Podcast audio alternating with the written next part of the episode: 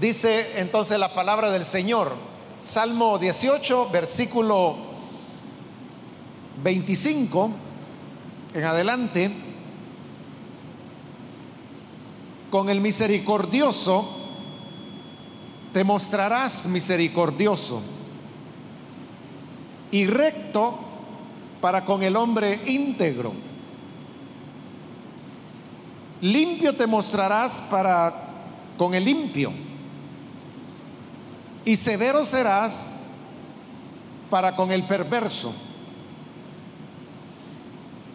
Porque tú salvarás al pueblo afligido y humillarás los ojos altivos. Amén. Solamente eso es lo que leemos. Pueden tomar sus asientos, por favor.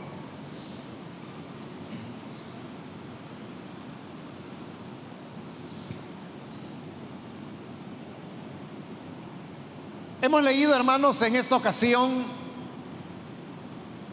estos versículos del Salmo 18.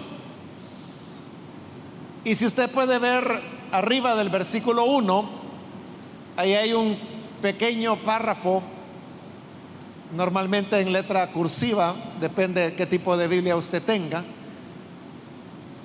donde da una idea de en qué contexto o qué persona fue la que escribió el Salmo.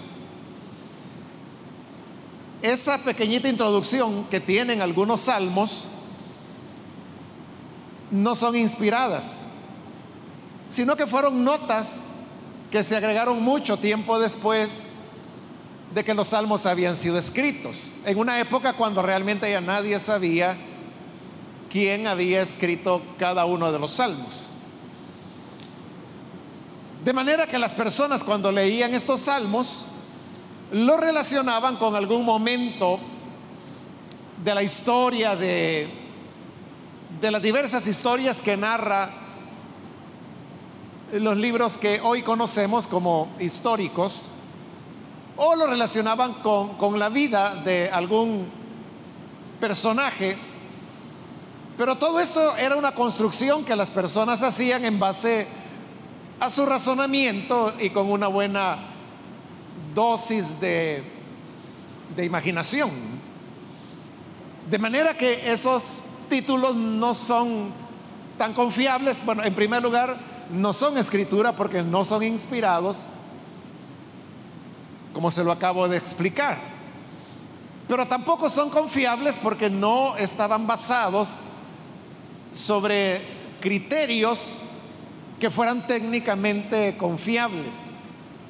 Más, como le digo, obedecía a la imaginación que una persona podía tener. Sin embargo, en algunas ocasiones esas apreciaciones eran bastante certeras, pero uno tiene que ser prudente y no tomar como verdadero lo que esa introducción al Salmo dice. Ahora, si usted ya lo leyó, esa introducción, aquí dice que este es un salmo escrito por David.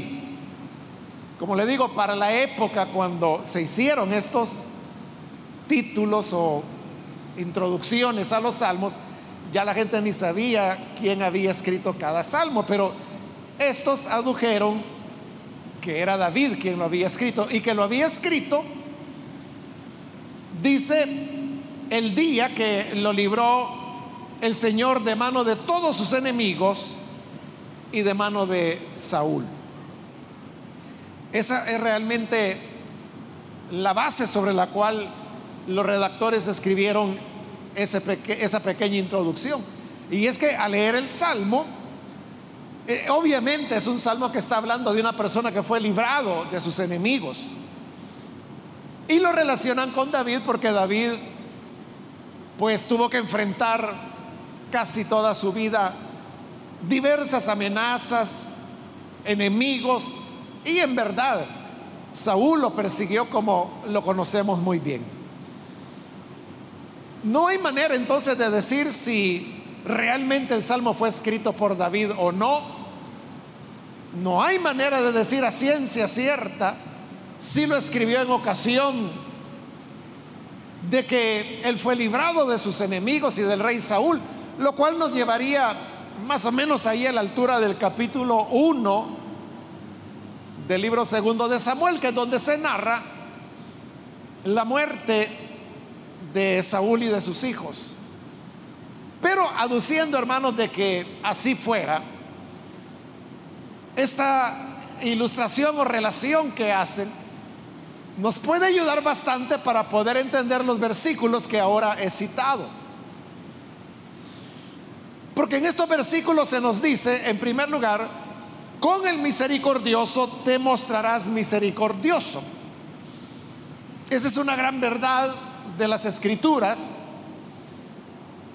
que en cierta manera es una versión de lo que más contundentemente el Nuevo Testamento va a decir cuando expresa el apóstol Pablo ya en su carta a los Gálatas que todo lo que el hombre siembra lo cosecha. Cuando dice, con el misericordioso te mostrarás misericordioso, es como una aplicación de esa verdad general.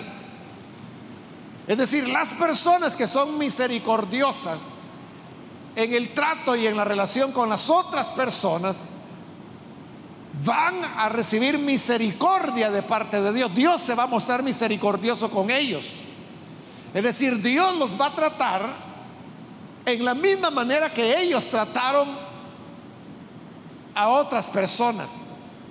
Esto no necesariamente tiene que ver, hermanos, con el día final o con la resurrección o con el tribunal de Cristo, donde ciertamente cada uno cosechará lo que sembró en vida.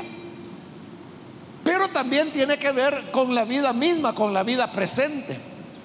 Porque no todas las cosechas se van a dar el día de la resurrección, cuando estemos ante el tribunal de Cristo. Ciertamente esa será la cosecha final y la definitiva. Pero en la vida presente muchas veces se cumple la realidad de que el que es misericordioso recibirá misericordia. Porque ahí el Salmo está diciendo, te mostrarás misericordioso con quien es misericordioso, recto para con el hombre íntegro. Es decir, si nosotros nos relacionamos con las demás personas con integridad, entonces Dios también se va a mostrar recto. Esto, hermanos, traducido a un lenguaje coloquial salvadoreño, podríamos decir que, las personas que son cabales, esa es la expresión que usamos nosotros, ¿verdad? Ser cabal significa eso, ser recto, ser íntegro, ser justo, ser derecho también es otra expresión que usamos. Entonces, el que es cabal en el trato con las otras personas o que es derecho en el trato con los demás, Dios también será cabal con él. Será derecho Dios en tratar a esta persona. Ahora, si el salmo, como se aduce en la introducción, fue escrito por David, entonces fácilmente podemos encontrar ilustraciones en la vida de David que nos van a aclarar el sentido ese de que Dios es misericordioso quien, con quien muestra misericordia. Y como el Salmo lo relaciona también con el día cuando el Señor lo libró de Saúl, pues simplemente tenemos que ir a esas historias cuando Saúl perseguía a David. Saúl desarrolló un celo en contra de David, pero era un celo enfermizo, lo quería matar. Y él hizo varios, varios intentos de matarlo. No solo los intentos directos cuando él, por ejemplo, lanzó su lanza en contra de David, pero David logró esquivarla, sino que también hay que sumar todos los intentos indirectos, como por ejemplo las trampas que Saúl le puso a David y en las cuales David entró pero se libró no porque no haya entrado a la trampa, sino que por las habilidades y las capacidades que como guerrero David tenía. O las ocasiones cuando Saúl enviaba sus ejércitos para atrapar a David y darle muerte. Realmente difícil para David estar soportando esa persecución día tras día. Hasta que en una ocasión, otra vez, el rey Saúl venía siguiéndolo con el ejército y los hombres de David, que eran relativamente pocos, en ese momento andaban entre unos 300, 400 hombres, lo cual era nada frente a los millares que tenía el ejército de Israel. Entonces David lo que hacía era moverse, no quedarse en un mismo lugar porque sabía que iba a ser presa fácil. Entonces lo que él tenía con sus hombres era una alta movilidad. Y de esa manera escapaba de la persecución de los ejércitos de Israel. Pero en una ocasión lo fueron rodeando, rodeando, rodeando, ya no le quedaban muchas opciones de escapar a David hasta que viéndose acorralado, no le quedó más remedio que junto con sus hombres entrar dentro de una cueva profunda. Y obviamente ahí quedaban totalmente atrapados y la única esperanza que tenían es que la cueva era lo suficientemente profunda como para que no los encontraran. Y estando dentro de la, prueba, de la cueva, ellos escuchan que allá afuera el ejército de Israel los anda buscando, se mueven por el lugar, van siguiéndolos. Obviamente esto implicaba para los hombres de David moverse y por ejemplo ir borrando las huellas de manera que no los pudieran perseguir. Pero mientras están el interior de la cueva, David y sus hombres observan que allá afuera anda el rey Saúl. Y en determinado momento Saúl se aparta del grupo, se aparta de los soldados y comienza a entrar dentro de la cueva. Ellos lo ven, pero no es que Saúl sabe o sospecha que David está adentro, más bien él, piensa que no. Saúl ha entrado a la cueva porque él necesita hacer sus necesidades fisiológicas. Entonces entra y cuando ya está un poco alejado de, la entrada de la cueva, porque él buscaba eso, privacidad, comienza a, defecar, a hacer sus necesidades fisiológicas. Y entonces es cuando los hombres de David le dicen, mira David, hoy es el día que el Señor te ha prometido, porque eso era verdad, que Dios le había dicho a David que él lo iba a librar de sus enemigos. Entonces sus hombres le dijeron, hoy es ese día cuando Dios dijo que te libraría. Porque mira, el rey está solo. El rey está indefenso. El rey Saúl en ese momento no estaba en condiciones de defenderse. Él estaba ocupado en otra cosa. Entonces le dijeron sobre, acércate y dale un solo golpe. Y David, movido por lo que sus hombres le decían y recordando las promesas del Señor, toma su espada y él comienza a acercarse lentamente hasta llegar por las espaldas de Saúl. Ahí es el momento cuando de un golpe él lo puede atravesar con su espada. Y muerto el rey, era obvio que él se iba a convertir en el nuevo rey, para lo cual el Señor lo había ungido algunos años antes a través de el profeta, sacerdote y juez Samuel.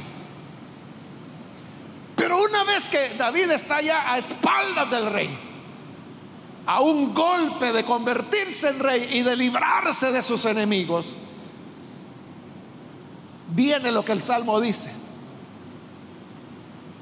Se pone a pensar David, que este rey Saúl es eso, es el rey que está medio loco, que está llevando a la nación a un desastre. Todo eso era verdad. Pero David dice, él es el ungido del Señor. Porque el mismo Samuel que lo había ungido a él como nuevo rey, había ungido antes a Saúl como rey de Israel. Entonces él dijo, el aceite de la unción está sobre él, es el ungido del Señor. David sabía que era su enemigo, que lo quería matar a él. Ahí era una condición, hermanos, como esas. Cuando la gente dice, bueno, es que si no es él, voy a ser yo. Si me anda buscando para matarme.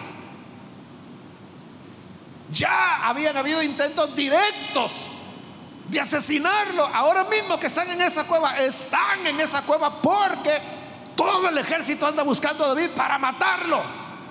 Eso de que es él o yo, ahí no era cuento, hermano, eso era la realidad. Pero David dice, no voy a ser yo quien lo haga. Si el Señor es el que me ha prometido que me va a liberar, que me libere Él cuando Él quiera y de la manera que Él quiera. Y lo único que hace es que con su espada le corta una parte de, la capa del rey y se va hacia adentro de nuevo con sus hombres.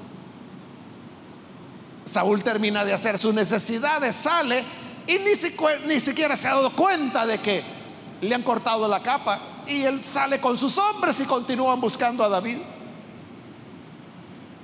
Cuando ya se han retirado, David sale con sus hombres, ven que el ejército ya caminó y cuando ya están en un lugar seguro, desde una colina, David empieza a gritarle, no al rey, sino que a Joab. Perdón, no a Joab, sino que a quien era en ese momento el general del ejército de Saúl, y le comienza a decir, oye, esa es tu manera de cuidar al rey qué bárbaro. Van a matar al rey y tú que eres el responsable de su seguridad no te das cuenta. Y cuando lo oyen hablar dice, oye, ¿quién eres tú que estás gritándole al rey? Pero Saúl ha escuchado la voz y le pregunta, ¿acaso no eres tú David? Y David le responde, sí, mi señor, soy yo, tu siervo. No ande creyendo a las palabras que le dicen otros interesados, otros aprovechados, diciéndole de que yo lo quiero matar o que estoy en contra suya. Porque hoy el Señor lo puso en mis manos. Y yo ni siquiera levanté mi mano contra usted. Y le muestra el pedazo de capa que le ha roto y le dice, mire rey, aquí está su pedazo de, de su capa. Así como le corté la capa, podría haberle cortado el cuello, pero no lo hice. Y entonces Saúl se da vuelta, ve su capa y de verdad se la han cortado. Cuando Saúl ve eso y entiende de que estuvo en las manos de David, ahí es cuando le dice, David, hijo mío, perdóname. Porque ahora entiendo de que tú eres más justo que yo. Esa fue la primera vez que teniendo la oportunidad David le perdonó la vida al rey. Y luego hubo una segunda oportunidad. Aún mucho más fácil porque en esa ocasión Saúl estaba dormido. Y David únicamente le quita la espada y se la lleva. La lanza, perdón. Le quita la, lanza al rey y se la lleva. Perdón, le hace daño. En esa segunda ocasión, Saúl le dice, ahora entiendo que tú vas a llegar a ser el rey de Israel. Y eso para Saúl era, ahora yo entiendo la diferencia ¿A qué se refería Dios cuando dijo, he buscado a otro conforme a mi corazón, el cual hará todo lo que yo quiero? Le vuelve a pedir perdón Saúl, pero siempre va a volver a odiarlo y a tratar de matarlo. Saúl le dice, mira, ya, ya, esto se acabó. Ven y reina conmigo. David le dice, no, muchas gracias. Porque David sabía que era una cuestión de emoción y que al día siguiente iba a estar intentándolo matar de nuevo. Estos ejemplos, hermanos, que acabamos de recordar, es a lo que el Salmo se refiere cuando dice, con el misericordioso te mostrarás misericordioso. Recto con el hombre íntegro. Limpio te mostrarás para con el limpio. Así es Dios. Y esto no solo lo encontramos en este salmo, allá en el Evangelio de Mateo capítulo 5, conocido como el Sermón del Monte, y específicamente esa sección conocida como las bienaventuranzas. El Señor Jesús dijo, bienaventurados los misericordiosos, porque alcanzarán misericordia. Entonces, aquí hermanos, el punto es cómo somos nosotros en el trato con las otras personas. La verdad, hermanos, es que nosotros vivimos en un país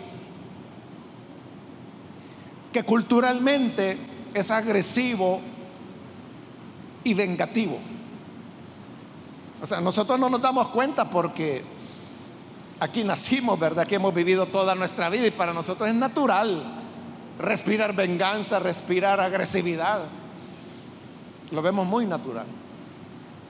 El problema es cuando ya se contrasta con personas de otros países, de otras culturas. Ahí es donde uno se da cuenta de la gran carga de agresividad con la cual vivimos y nos relacionamos con los demás.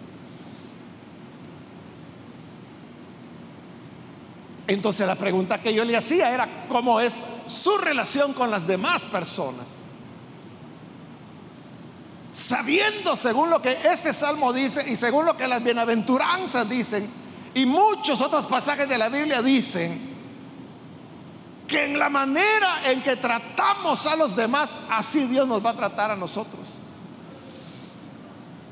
Si somos severos, si somos implacables, si somos duros bajo la excusa de que decimos, no, si yo la verdad le estoy diciendo, yo le voy a pelar la cara a este fulano.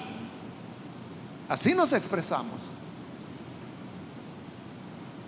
Probablemente, porque a veces puede ser que sí, a veces puede ser que no, pero supongamos que lo que dirás es cierto y que con esa verdad le vas a pelar la cara a no sé quién un día Dios te la va a pelar a ti. Y lo hará públicamente. Uno, hermano, fácilmente puede hundir a otras personas. Porque uno conoce ciertos pasajes de sus vidas y a veces uno los conoce porque las mismas personas se lo han dicho a uno. uno podría ser perverso y utilizar eso para destruir a aquellos que tuvieron confianza en contarnos estas cosas. Es lo que el salvadoreño llama tenerle la cola pateada, ¿verdad? Ah, no, si yo a la mengana le tengo la cola pateada. Que diga algo y yo le voy a sacar todos los trapos al sol. Para nosotros eso es razonable, eso es totalmente normal. Y no nos damos cuenta del grado de violencia que eso tiene. Y peor, no se da cuenta que usted también tiene muchos trapos que Dios no va a dudar un segundo en sacárselos al sol. Si usted se muestra cruel con la otra persona, inhumano, insensible.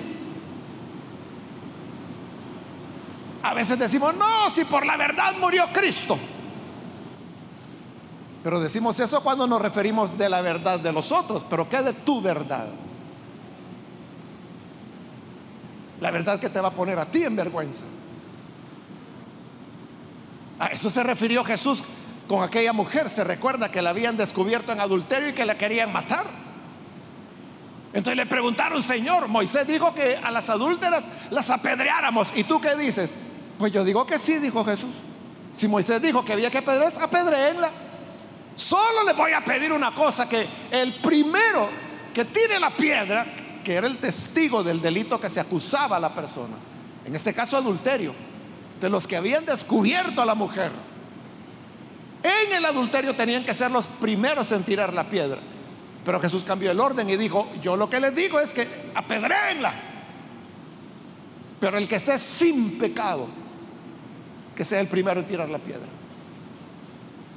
Porque a la gente le encanta señalar el pecado de los demás, pero como que si ellos fueran querubines, como que si ellos fueran el Espíritu Santo. Y quizás son iguales o peores. Entonces ahí fue cuando el Señor dijo, el que esté limpio, tire la primera piedra. Y yo aquí voy a estar esperando. Nadie lo hizo, hermano. Entonces, sabiendo la materia de la cual estamos hechos y cuál es nuestra composición, tenemos que aprender a ser misericordiosos. Con el misericordioso, el Señor se mostrará misericordioso.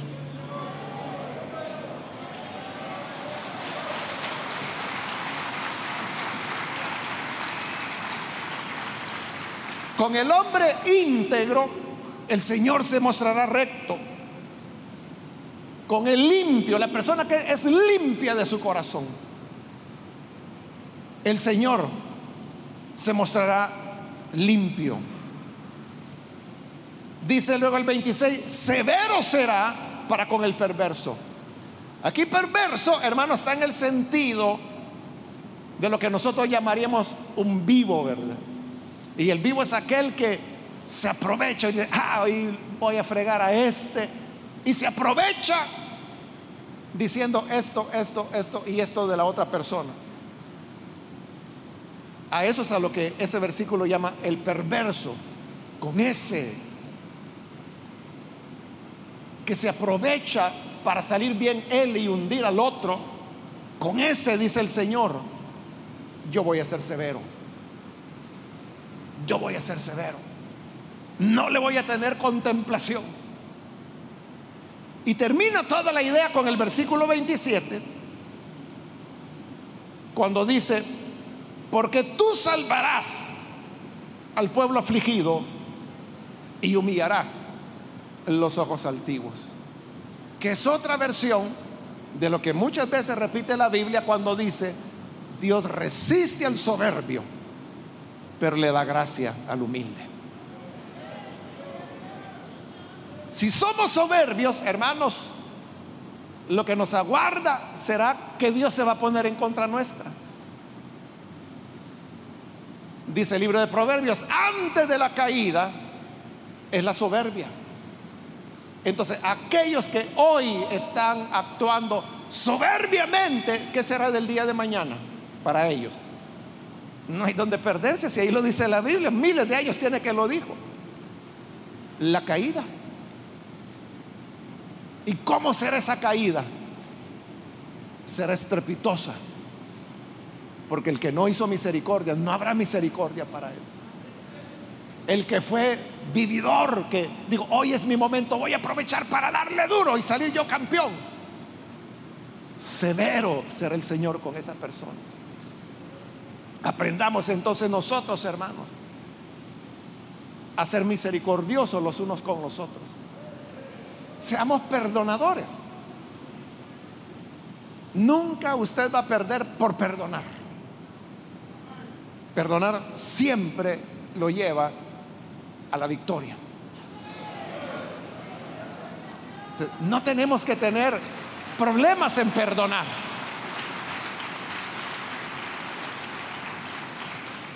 Seamos correctos, derechos, cabales en tratar a las demás personas. Estemos siempre apegados a la verdad. Y esa verdad tiene que ir muy ligada a la misericordia. Porque tú tienes tus propias verdades. Que Dios nos ayude, hermanos. Y si sentimos que nos cuesta demasiado, con Cristo en nuestro corazón, todo es posible para el que puede creer.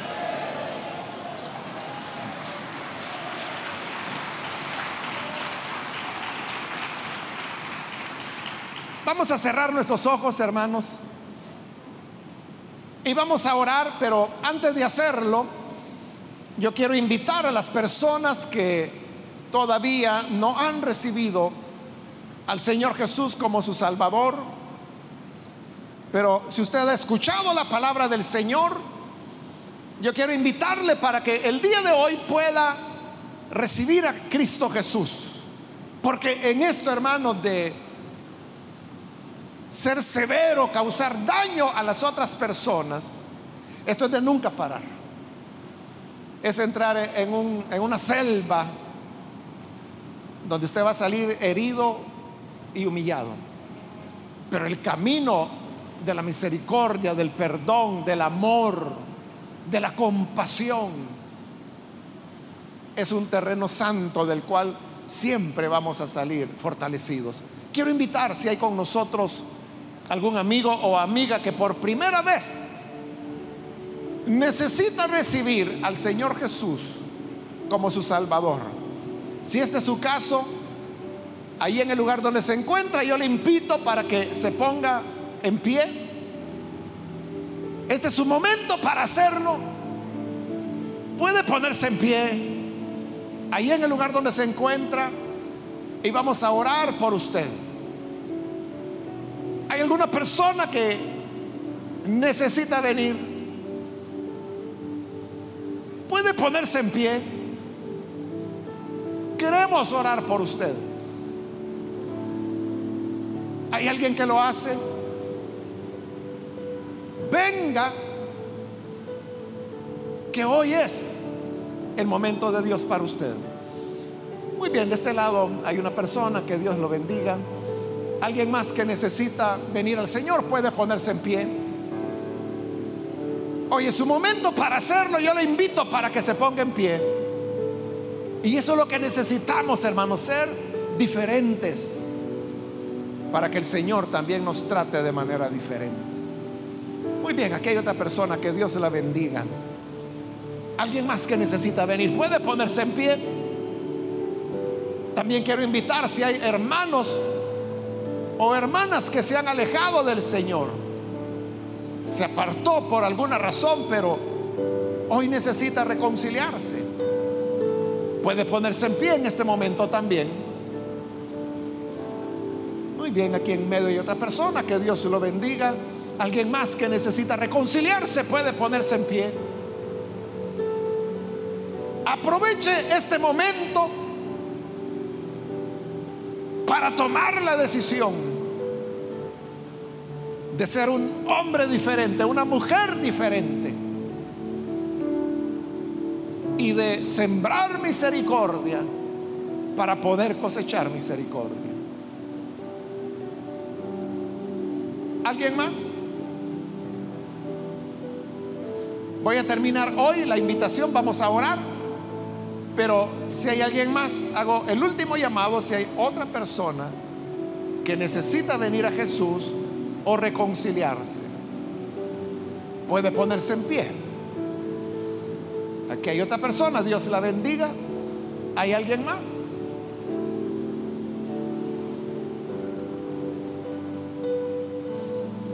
A usted que nos ve por televisión también le invito para que se una con estas personas aquí en este local y ore con nosotros para recibir al Señor Jesús. Padre amado, gracias te damos por tu palabra y porque eres nuestro Señor, nuestro Salvador. Tu palabra nos enseña, Señor, este gran principio universal. Que todo lo que sembramos lo cosecharemos. Y esa es una ley inevitable. Por esto, Padre, te ruego de que a estas personas que hoy se arrepienten y te están recibiendo como Salvador o se están reconciliando, que les perdones y que tu palabra y tu espíritu vengan para hacer una obra de transformación,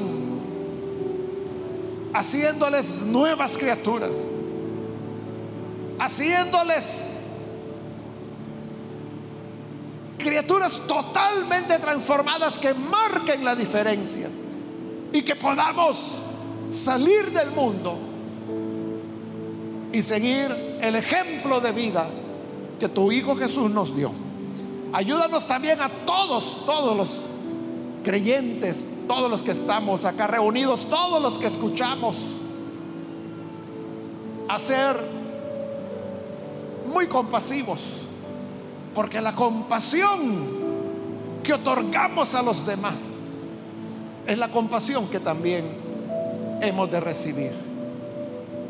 Pero la astucia, la malignidad, tú la tratas con severidad. Líbranos, Señor, de eso. Es nuestra oración en el nombre de Jesús, nuestro Salvador. Amén y amén.